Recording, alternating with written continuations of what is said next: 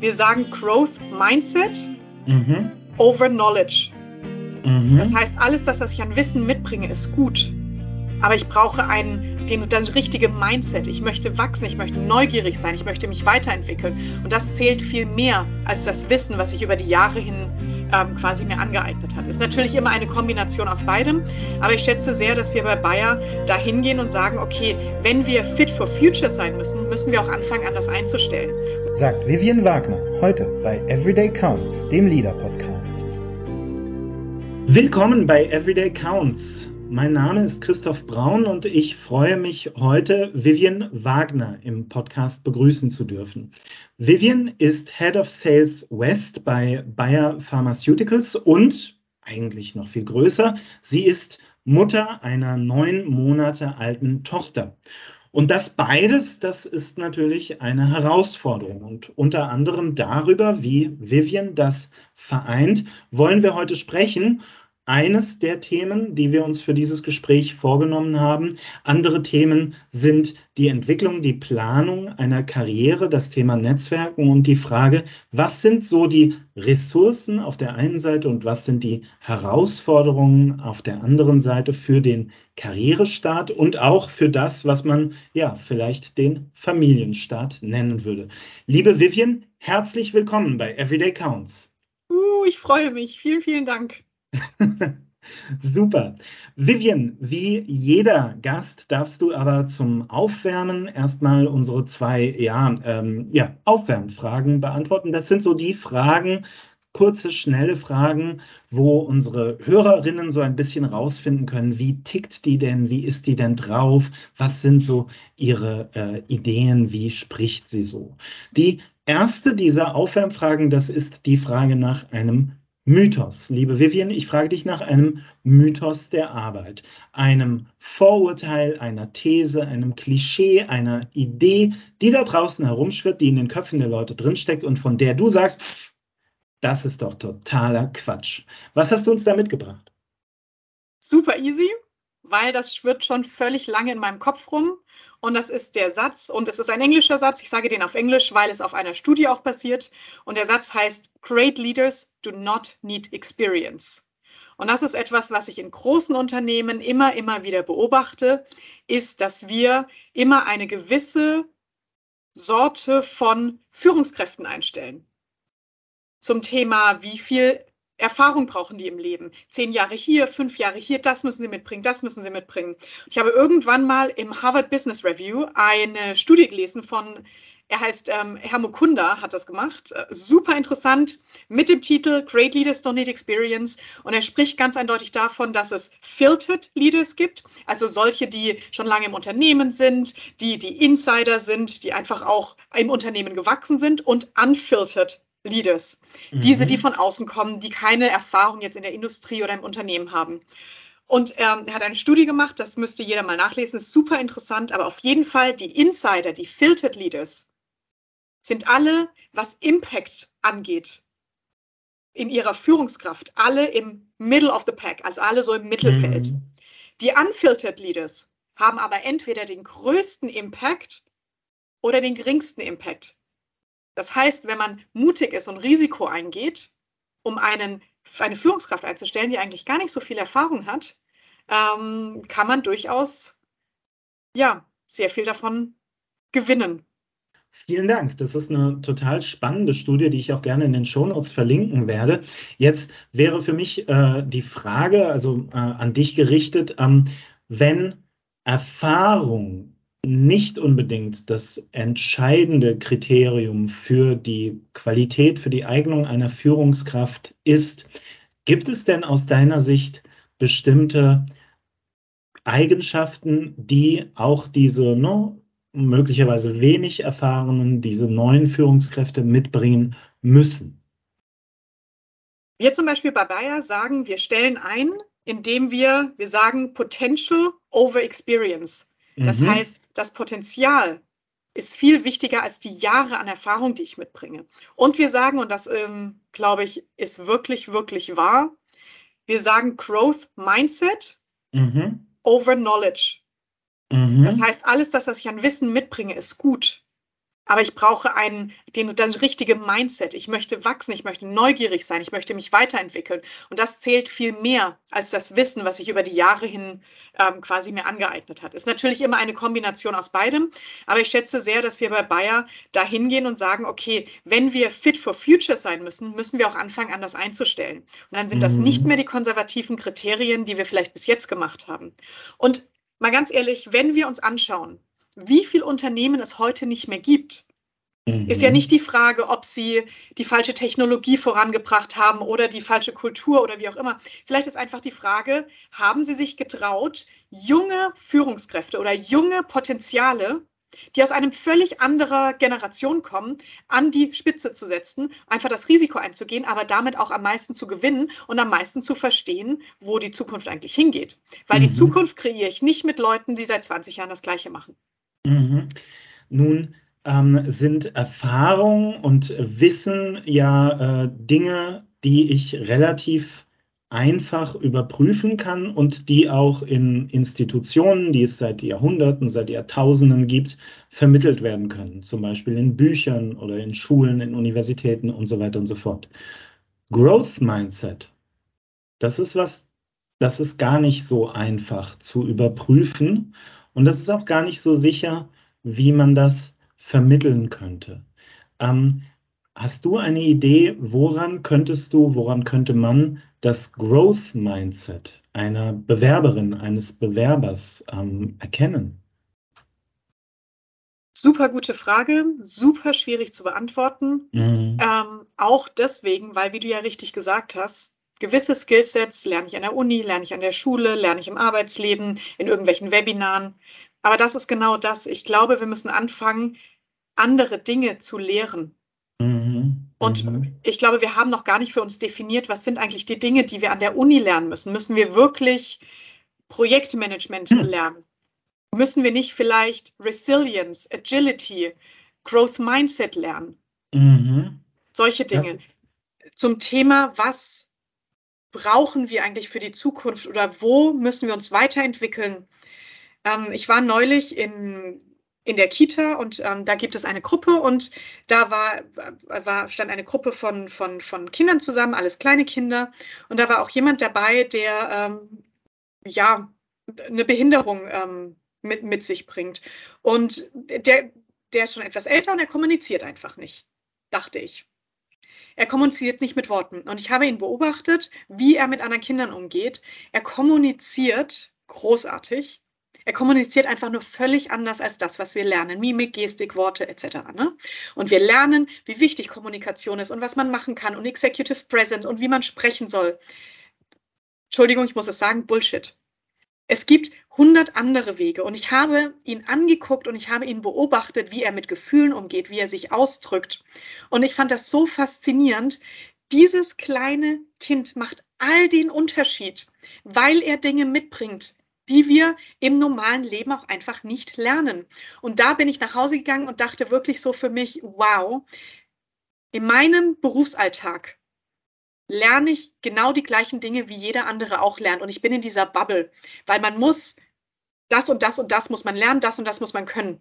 Schaue ich genug aus dieser Bubble heraus, um wirklich zu verstehen, was gibt es denn für andere Fähigkeiten, die ich in meinem Alltag gar nicht zu Gesicht bekomme, die ich aber zu Gesicht bekommen müsste, um besser zu werden in all dem, was ich tue. Und da musste ich einfach so an ihn denken und dachte, wir befinden uns ganz schön in einer Bubble im Berufsleben und ich glaube, wir müssen anfangen, diese zu durchbrechen und wirklich mal gucken, was sind Skills, die eben nicht auf einem Curriculum im Studium oder in irgendeinem Webinar stehen.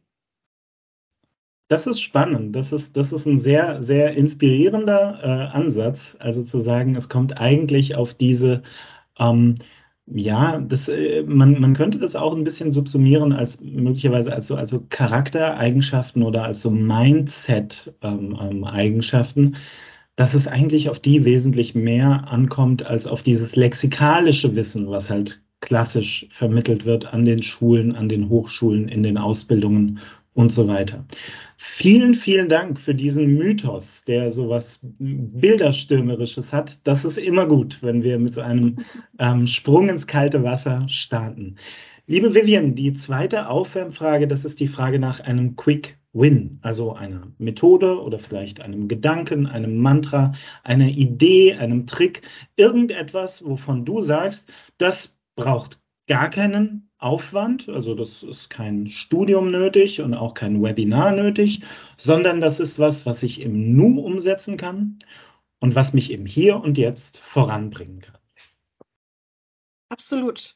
Ähm, ich habe mir so Gedanken drüber gemacht, was ich denn tue im Leben, wenn ich immer wieder an, an irgendwie eine Barriere stoße oder an eine Challenge, die ich irgendwie nicht gleich lösen kann, was man ja einfach regelmäßig tut im Kreislauf des Lebens.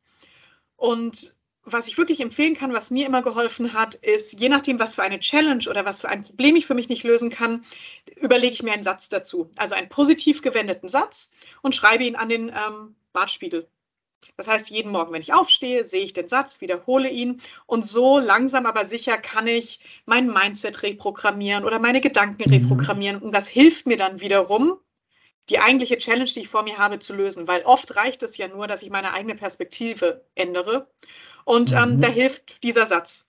Ob das jetzt irgendwie auf dem Bartspiegel ist oder am Computer, ähm, völlig egal. Super, vielen, vielen Dank. Das hat also so ein, so ein autosuggestives Element quasi. Und das über die Zeit kann uns wirklich prägen, kann wesentlich dazu beitragen, dass wir unsere Einstellung nach und nach shiften und dadurch mit einer neuen Perspektive auf die Herausforderungen ähm, eben auch in einer neuen Weise handlungsfähig werden oder ne, resilient. Liebe Vivian, vielen, vielen Dank auch dafür. Dann lass uns mal reingehen in unser Thema heute. Unser Thema, das gar nicht so unkomplex ist, aber wovon ich glaube, dass wir es gerade im Vorgespräch eigentlich schon ganz cool umkreist hatten. Keine Sorge, ich möchte dir noch Gelegenheit geben, dass du dich uns gleich mal kurz vorstellst, aber zunächst möchte ich dich mal fragen nach den fünf anstrengendsten Wochen deines Lebens. Was war denn da los? Oha, die fünf anstrengendsten Wochen meines Lebens hatte ich vor ungefähr zwei Monaten, als mein Mann und ich wieder entschieden haben, dass wir beide Vollzeit arbeiten und gleichzeitig unsere kleine Tochter in die Kita eingliedern. Und wir dachten, ach, wenn wir Jona, Jona so heißt sie, in die Kita eingliedern und sie ist ein sehr soziales kleines Mädchen und sie liebt andere Kinder und wir dachten, das wird bestimmt sehr gut funktionieren und ähm, das kriegen wir schon irgendwie hin. Und ähm, ja, ich kann dir sagen, das waren die fünf anstrengendsten Wochen meines gesamten Lebens. Das heißt, wenig Schlaf, ähm, permanentes Erreichbarsein für ganz verschiedene äh, äh, ne, Ansprechpartner, sowohl in der Kita als auch äh, an der Arbeit. Ja, also jetzt habe ich das große Glück, dass Olli, mein Mann, wir kennen uns mittlerweile seit 25 Jahren dass wir ähm, uns sehr klar gemacht haben, wie wir als Familie Jona nicht nur erziehen wollen, sondern wie wir als Familie leben mhm. wollen. Und wir haben von vornherein gesagt, ähm, dass wir 50-50 machen. Das heißt, wenn Jona nachts nicht durchschläft, macht er eine Nacht, geht morgens arbeiten, dann mache ich wieder eine Nacht, etc. Das heißt, dass wir uns mhm. wirklich auch alles aufteilen. Das heißt, ich habe das große Glück, dass wir uns auch ganze Kita-Eingliederung, alles eingeteilt haben. Ähm, nichtsdestotrotz muss ich schon sagen, wenn die Kita Montagmorgens anruft und sagt, ihre Tochter kann heute leider nicht die Einführung fortführen, weil wir einen Covid-Fall haben, etc. Ähm, ja, Vollzeit zu arbeiten mit einem sieben Monate alten Baby, das ist schon einfach eine ganz andere Herausforderung. Und ich hatte, ja, ich nehme sie dann immer mit spazieren oder Olli nimmt sie mit spazieren, dann hast du eben dein Stöpsel im Ohr und dann machst du deine Meetings eben, ne, Walk and Talk ist ja jetzt the new way of working. Ähm, mhm. das funktioniert dann auch ganz gut. Es ist natürlich super anstrengend, weil man nicht immer allem gerecht wird.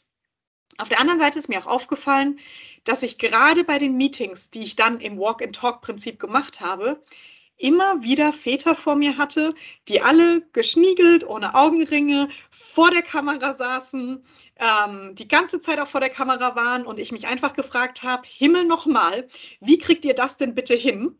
Wie könnt ihr das wuppen, dass ihr ohne Flecken am T-Shirt, ohne Augenringe und ständig vor der Kamera sein sollt? Wo sind denn bitte eure Kinder? Bis man natürlich auch ganz, ganz, ganz schnell feststellt, dieses 50 von 50 Prinzip ohne jegliche Be- oder Verurteilung, aber ist halt einfach nicht immer gang und gäbe. Was das Ganze für mich als Frau manchmal doch noch etwas anstrengender macht. Mhm.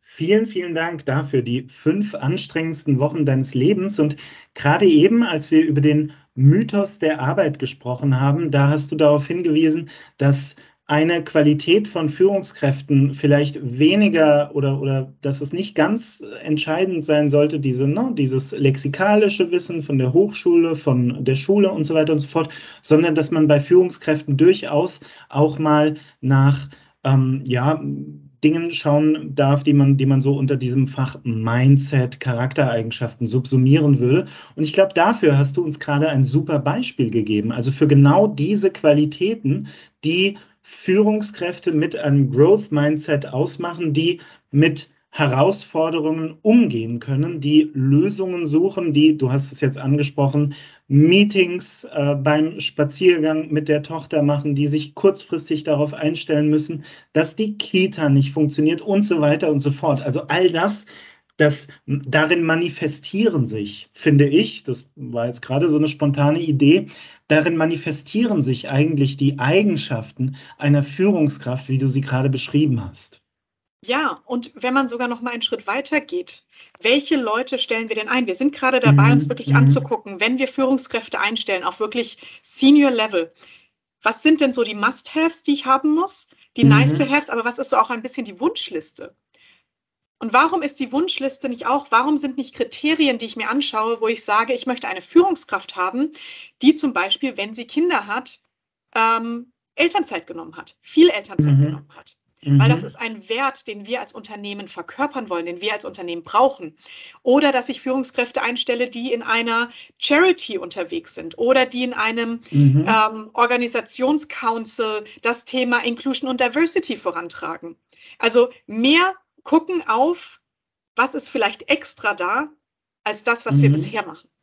Finde ich ganz, ganz wichtig, deinen Hinweis. Und gerade diese Idee, dass ähm, ich Beispiele dafür finde, wie diese Bewerberin, dieser Bewer Bewerber für bestimmte Werte einsteht, bestimmte Werte lebt, auch jenseits dieses klassischen transaktionalen Arbeitsverhältnisses, wo man halt unterm Strich sagen muss, naja, es ist halt auch ein Arbeitsverhältnis. Wenn also dieses Engagement in einer Charity, wie du es gerade angesprochen hast, dazukommt, oder eben dieses gerade stehen und einstehen für die Familie. Also zu sagen, das ist mir jetzt wichtig und dafür stehe ich auch, dass ich mir jetzt diese Zeit nehme. Das kann eine ganz, ganz interessante Eigenschaft, Charaktereigenschaft eines Menschen sein, die ja auch im beruflichen Umfeld ganz, ganz wertvoll sein kann. Also das ist ein ganz toller Hinweis, finde ich. Jetzt wollen wir aber äh, natürlich auch ein bisschen erfahren, wer du bist. Und ich, ähm, ich äh, teasere schon mal eine Idee an. Im Vorgespräch, da hast du mir gesagt, dass diese Eingliederung in die Kita, das waren die anstrengendsten fünf Wochen meines Lebens und wisse, dass ich vorher auch mal zwei Studiengänge parallel studiert und drei Jobs gehabt habe. Also ich weiß, wovon ich spreche, wenn ich von anstrengenden und gut ausgefüllten Wochen spreche. Liebe Vivian, stell dich uns doch mal kurz vor. Wer bist du denn? Absolut. Ich bin, und ich möchte das ganz bewusst sagen, ich bin keine Working Mom, sondern ich bin eine Frau mit Karriere und Kind. Mhm. Das ist so mal das Erste, was mir ganz wichtig ist. Ähm, das andere ist, ich komme ursprünglich aus der Medienindustrie und mhm. habe dann von der Medienindustrie in die Pharmaindustrie gewechselt. Frag mich nicht, wie ich hingekommen bin, aber das war das Beste, was mir je passiert ist. Mhm. Ich habe tatsächlich ähm, ich gehörte zu einem der vielen Leute, die ihr Abi machen und ähm, dann fragt man sie, ne, was willst du denn mal machen? Und entweder hörst du die Antwort irgendwas mit Menschen oder irgendwas mit Medien. Mhm. Ich gehöre zu denen, die gesagt haben, hm, irgendwas mit Medien. Mhm. Also habe ich irgendwas mit Medien gemacht und bin nach London gegangen und habe Media Production studiert, also Television Production etc. Und ähm, ja, das war sicherlich eine tolle Erfahrung. Vor allem auch die Erfahrung, ich kenne niemanden in England, ich spreche kein perfektes, perfektes Englisch. Die Universität ist ein völlig neues Umfeld. Mit dieser Einsamkeit auch umgehen zu können, die man am Anfang einfach hat, weil man eben kein Netz hat, auf was man zurückfällt. Mhm. Ähm, das war eine ganz tolle Erfahrung. Den Studiengang habe ich sehr genossen, war mir aber von vornherein klar, dass es irgendwie dann doch nicht das wirklich ist, was ich machen wollte. Und bin dann zurückgegangen nach Deutschland und habe mich ähm, parallel bei zwei Universitäten beworben. Und beide Universitäten haben gesagt, oh ja, das ist ganz toll, wir würden dich gerne nehmen. Und die eine war unter der Woche, die andere war am Wochenende. Und dann dachte ich, ja, probiere es einfach mal. Also habe ich zwei Studiengänge gemacht, einmal unter der Woche, einmal am Wochenende. Geht nicht, ohne dass du nicht eine beste Freundin hast, die, wenn du auch mal unter der Woche nicht da bist, die ganzen Notizen für dich macht, dich am Sonntagabend auf den Hosenboden setzt und sagt, hör mal zu, diese Dinge musst du wissen, damit du am Montag deine Prüfung bestehst. So, ohne, ohne solche Leute geht das nicht. Ähm, Gott sei Dank hatte ich sie. Und ja, habe dann ein MBA gemacht und einen LLM, Legis Magister, also ein, mhm. ein, ein Jurastudium, ein Master. Und ja, sowas muss ja auch alles irgendwie finanziert werden. Das Leben muss finanziert werden. Ich, ich komme einfach nicht aus einem sehr privilegierten ja, ähm, Haushalt oder Haushalt, wie man das so sagt, und musste mir das dann irgendwie finanzieren und habe dann parallel einfach ähm, drei Jobs gemacht um dann irgendwie auf meine 900 Euro im Monat zu kommen, mit denen ich dann irgendwie auch ein bisschen die Studiengebühren zahlen konnte und ein bisschen ne, auch ähm, Essen, Miete, was man alles so braucht. Und ja, hat eigentlich gut funktioniert. Habe damals festgestellt, wie wertvoll Powernapping ist. Ich mhm. habe mich mhm. immer, wenn ich irgendwo hingefahren bin, wenn das 20 Minuten gedauert hat, die Augen zugemacht, Powernapping. Boah, ey, ich sag dir, damit habe ich den ganzen restlichen Tag durchgehalten. Das war 1A. Kommt mir übrigens jetzt als Mama und Vollzeit arbeitende Frau auch sehr zugute. Ähm, ja, und bin dann dadurch, dass ich ja irgendwann mal was mit Medien gemacht habe, bei RTL gelandet. Mhm. Und habe im RTL so eine Art Business Development gemacht, neue Geschäftsmodelle, ähm, alles im Digitalbereich, Live-TV auf dem Mobile Phone, ähm, In-Car Entertainment, In-Flight Entertainment. Und habe dann aber, weil mir die Kultur nicht ganz zugesagt hat, weil ich damit sehr gekämpft habe, ähm, gewechselt und habe gewechselt zu Bayer. Mhm. Zu meinem jetzigen ähm, Unternehmen. Und ähm, ich kann dir sagen, ich bin seit neun, neun Jahren bei Bayer.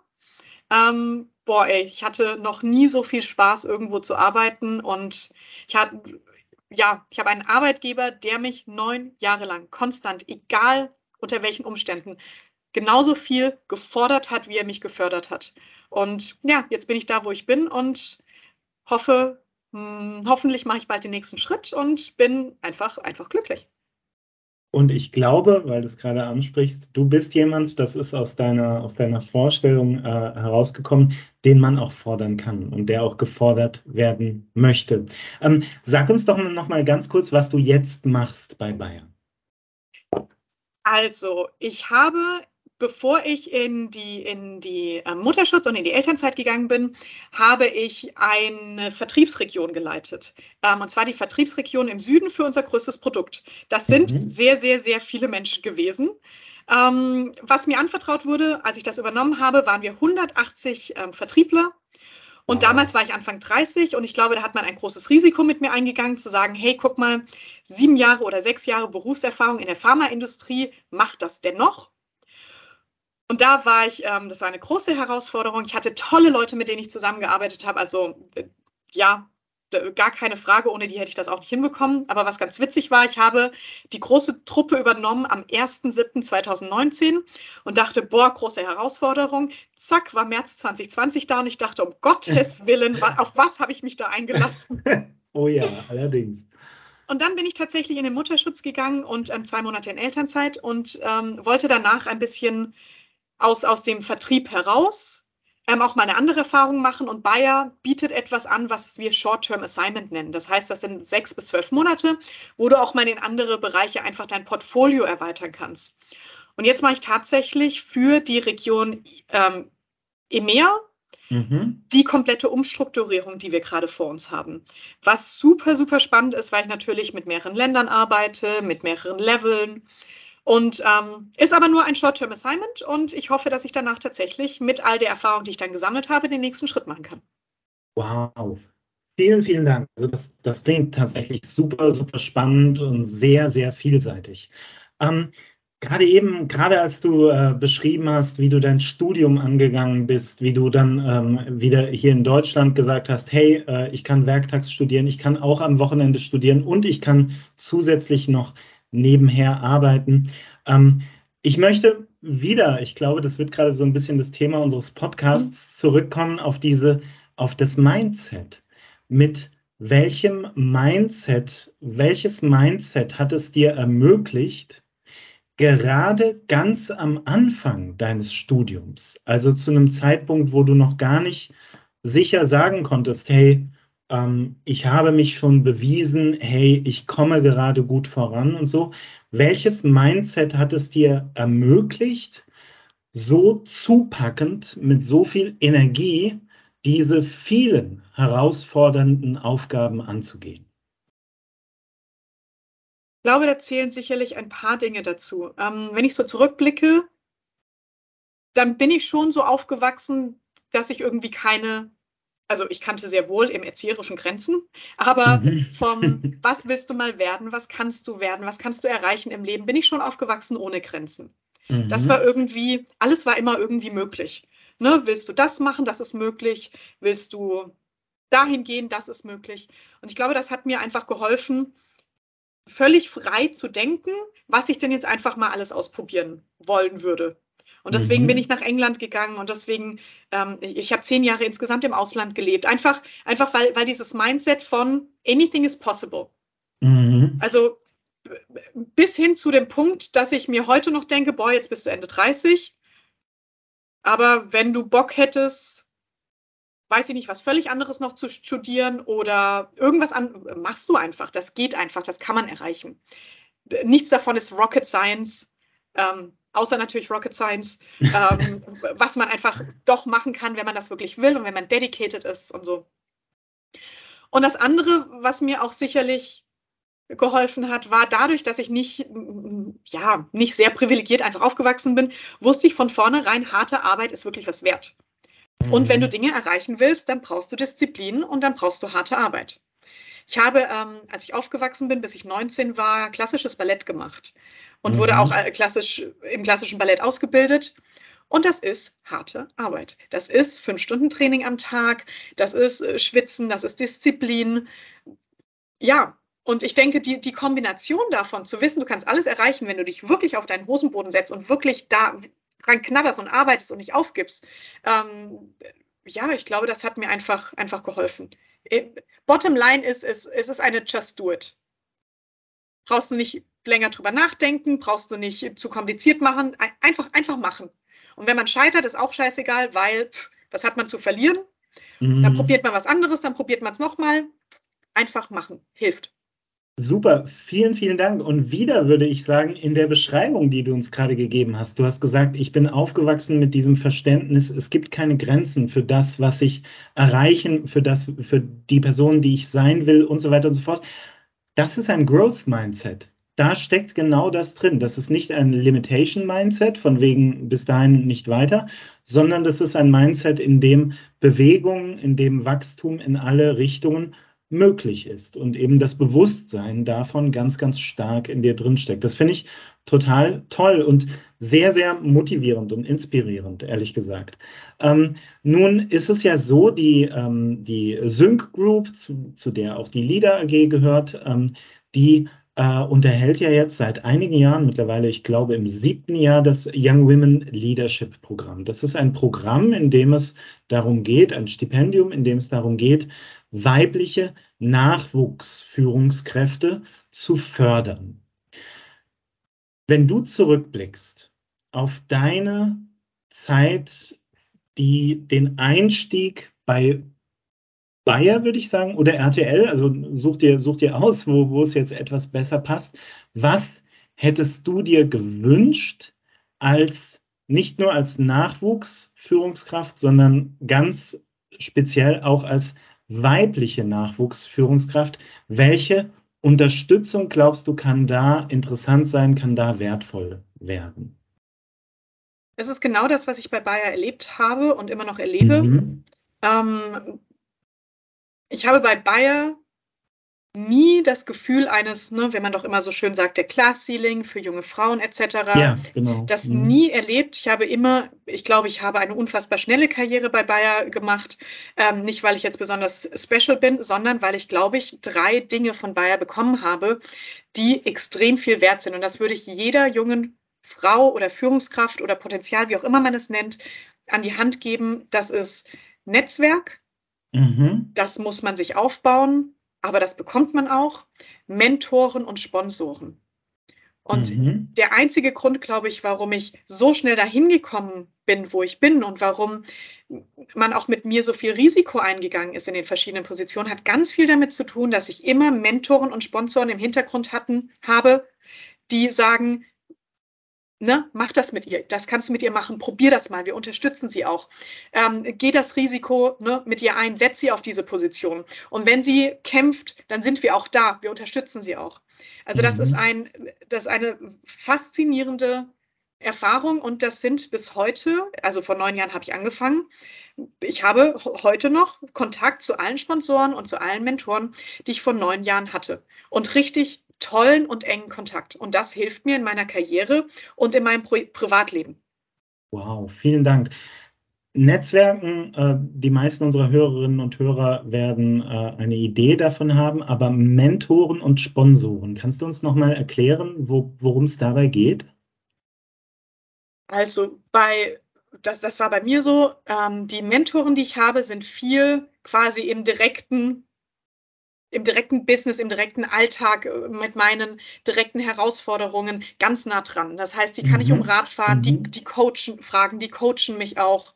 Äh, mit denen kann ich mich austauschen, mit denen kann ich brainstormen, die können ein Sounding Board sein.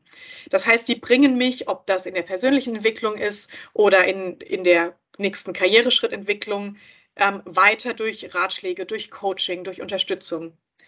Ähm, Sponsoren für mich sind immer diejenigen, die vielleicht im täglichen gar nicht so nah dran sind, mhm. aber diejenigen, die Position zu vergeben haben, diejenigen, die entscheiden. Ah. Mhm. Und das sind diejenigen, mit denen man, wenn man diese Beziehung hat und wenn man auch diese Visibilität hat und wenn man dieses Sponsorship auch aufbauen kann, diejenigen, die einem am Ende vielleicht dann doch auf die nächste Position ähm, bringen können. Wie dürfen wir uns das denn ganz konkret vorstellen? Also wenn du jetzt vor neun Jahren einsteigst bei Bayer, so ein Netzwerk aufbauen, ähm, ganz, ganz plump gefragt, also wo, wo, wo fängt man an? Wie, wie entsteht so etwas? Witzige Geschichte und ich weiß gar nicht, ob ich das jetzt jedem empfehlen würde. Bei mir hat es gut funktioniert. Ich habe mein Assessment Center bei Bayer gemacht und mhm. ähm, dann rief HR mich an und sagte, ja, sie hätten Interesse, äh, mich einzustellen, wenn ich das haben wollen würde und wir können über Details sprechen. Und irgendjemand sagte damals zu mir, vergiss nicht nach einem Executive Mentor zu fragen. Und dann bin ich mhm. hingegangen und habe ähm, HR gesagt, ähm, ja, ich würde sehr gerne anfangen, aber nur unter der Voraussetzung, dass ich einen Executive Mentor von Anfang an bekomme. Und ähm, ja, das haben sie sich angehört, dann sind sie zurückgegangen und kamen auf mich zu und haben gesagt, alles klar, wenn du bei uns anfängst, dann kriegst du ähm, unseren Leiter, unser Euro, unseren Europaleiter als Executive Mentor. Wow. Und dann dachte ich, jawohl, das nehme ich. Und das war ähm, mit einem die, beste, ähm, wie soll ich mal sagen, Erpressung, die ich vollzogen habe. mit ich komme nur wenn. Uh. Ja, und ansonsten gerade das mit dem Netzwerk. Man muss wissen, Netzwerk aufbauen ist ein Fulltime-Job. Das ist nichts, was man nebenher einfach so machen kann. Ähm, ich habe über Jahre Netzwerke aufgebaut und Netzwerke gepflegt. Das hat auch was, das vergessen viele Leute immer. Ein Netzwerk ist nicht, wenn ich mit Person A bei irgendeinem Event spreche und dann haben wir uns gut unterhalten und dann habe ich die im LinkedIn und dann war es das. Mhm. Ein richtiges Netzwerk, was auch wirklich ein Netz ist, auf das du zurückfallen kannst, bedeutet, du musst ganz viel geben. Also ich mhm. achte zum Beispiel immer darauf, dass ich verstehe mit den Leuten, und es ist völlig egal, welches Level, welche Division, völlig egal, ich versuche immer zu verstehen, was brauchen die Leute. Gibt es Projekte, die die gerade machen oder brauchen die Mentoring oder brauchen die ein Sounding Board oder wie auch immer? Und ich versuche das zu geben. Ich hebe ganz oft meine Hand. Mhm. Ich kann Webinare machen, wenn euch das weiterhilft, ähm, zum Thema Mentoring oder Advice. Das kostet unfassbar viel Zeit, aber es baut ein Netzwerk auf, auf das ich mich immer verlassen kann. Und ich habe jetzt tatsächlich dadurch ein, ein weltweites Netzwerk bei Bayer und außerhalb von Bayer, die ich in egal welchen Zeiten noch einfach anrufen kann.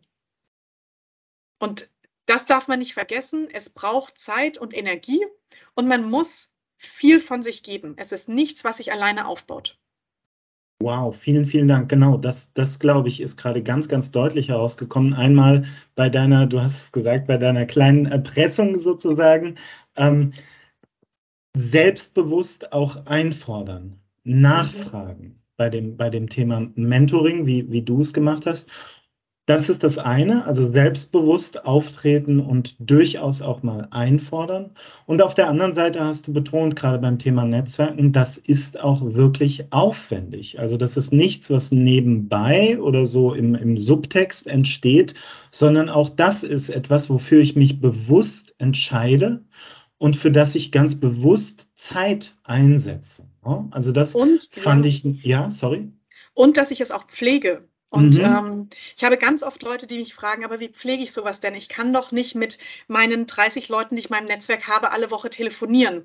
Und mhm. darum geht es gar nicht. Ähm, ich pflege mein Netzwerk zum Beispiel so, dass wenn ich ganz genau weiß, ich habe irgendwo ein Buch gelesen oder ein Podcast oder ein Artikel, wo ich ganz genau weiß, den interessiert Person A, B mhm. oder C, einfach schicken. Einfach sagen, hey, guck mal, ich habe mhm. an dich gedacht, wir haben neulich darüber gesprochen, den Artikel habe ich gelesen, den fand ich gut. Oder was ich ganz oft mache, ist, wenn ich ein Buch richtig gut finde, kaufe ich das Buch und verschicke es, weil ich einfach denke, ja, das wird demjenigen unfassbar viel Freude bereiten. Es wird unsere Beziehung stärken. Ah, wir ja. können darüber sprechen. Oder manchmal ist es auch einfach nur total easy, wenn ich im Urlaub bin, eine Postkarte. Cool. Ja. ja, stimmt. Manchmal kann es so einfach sein. Vielen, vielen Dank. Also das ist äh, ein ganz, ganz wichtiger Input. Dankeschön dafür. Nun habe ich dich gefragt, was sind denn aus deiner Sicht so die wesentlichen Ressourcen, auf die, die man sich aufbauen darf und auf die man zurückgreifen äh, oder ja, greifen darf am Karrierebeginn. Und du hast gesagt, naja, das hat was zu tun mit Mentoren, mit Sponsoren, mit Netzwerk. Jetzt möchte ich dir aber auch die äh, Kehrseite dieser Frage stellen. Was sind denn so die Herausforderungen für Nachwuchsführungskräfte? Und auch hier, wenn du magst, gerne, was sind die Herausforderungen für weibliche Nachwuchsführungskräfte, mit denen man sich auseinandersetzen muss. Jetzt bin ich im Zwiespalt, weil ich könnte dir sicherlich ganz viele nennen mhm. von Dingen, die ich höre, die ich aus meinem Umfeld höre, die ich von anderen Leuten höre. Und ich muss aber einfach sagen, mhm.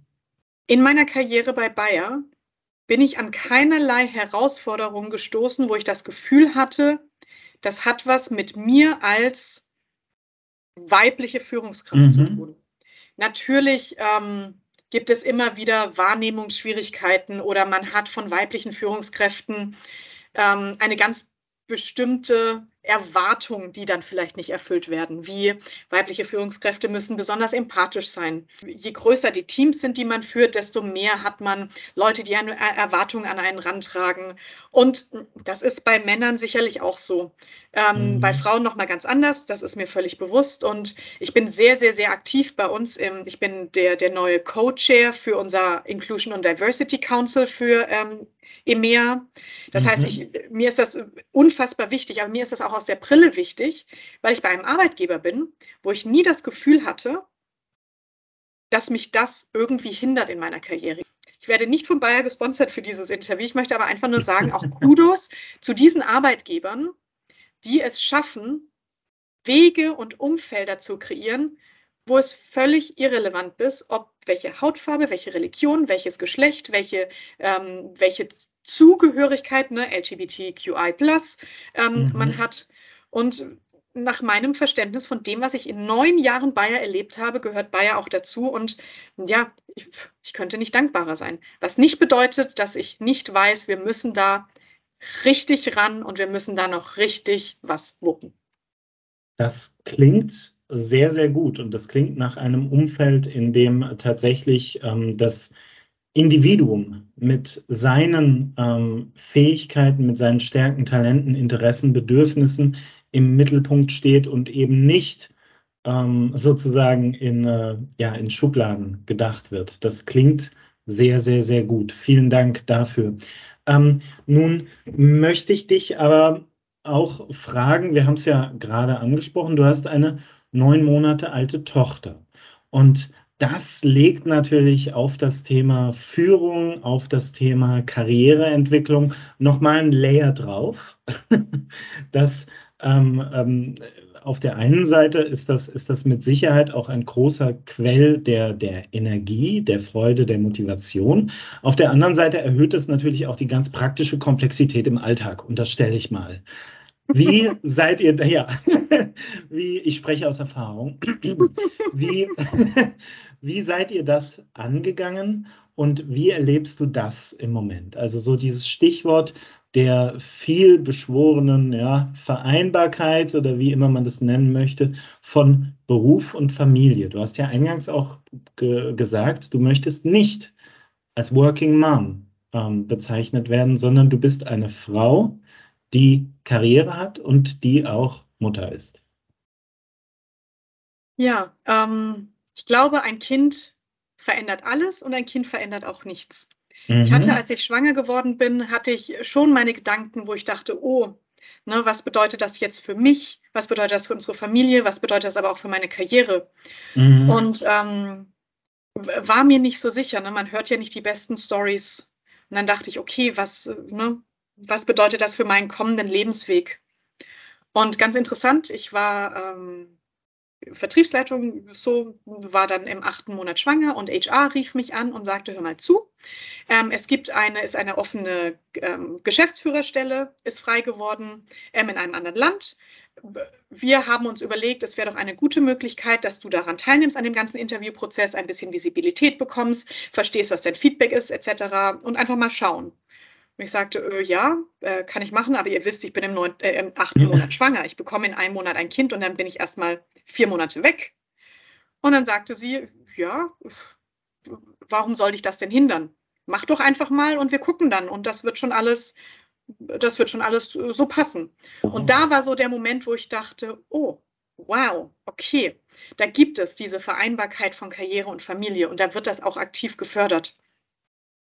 Und ähm, ja, was ich für mich gemerkt habe, ist, man muss, man muss die Familienwerte und die Vorstellung, die man hat, auch einfach gnadenlos vertreten. Wir mhm. können nicht mehr belohnen, derjenige, der im Office sitzt von 8 bis 10 Uhr abends, der mhm. ähm, seine 70, 80 Stunden in der Woche abreißt. Nur weil ich busy bin, heißt das nicht, dass ich Erfolg habe. Nur weil ich busy bin, heißt das nicht, dass ich effizient bin. Ich habe genug Leute, die mir sagen, sie haben so viel zu tun und jedes Mal, wenn ich telefoniere, haben wir eine Stunde ein Gespräch über Dinge, die man in zehn Minuten abhaken könnte. Und ich denke mir, kein Wunder, bist du busy. Und das mhm. hat nichts mit Erfolg oder Effizienz oder Mindset oder Growth oder Growth Mindset zu tun. Also habe ich, als ich wieder angefangen habe zu arbeiten mit Jona, ähm, gesagt, ich bin von 8 bis 18 Uhr erreichbar. Danach nicht mehr, danach ist Jona-Zeit. Und wenn es ganz, was ganz, ganz Wichtiges gibt, Klammer auf, es ist noch niemand an einem Marketing- oder Sales Emergency gestorben, Klammer zu, dann bin ich ab halb neun erreichbar oder kann mal eine E-Mail machen, etc.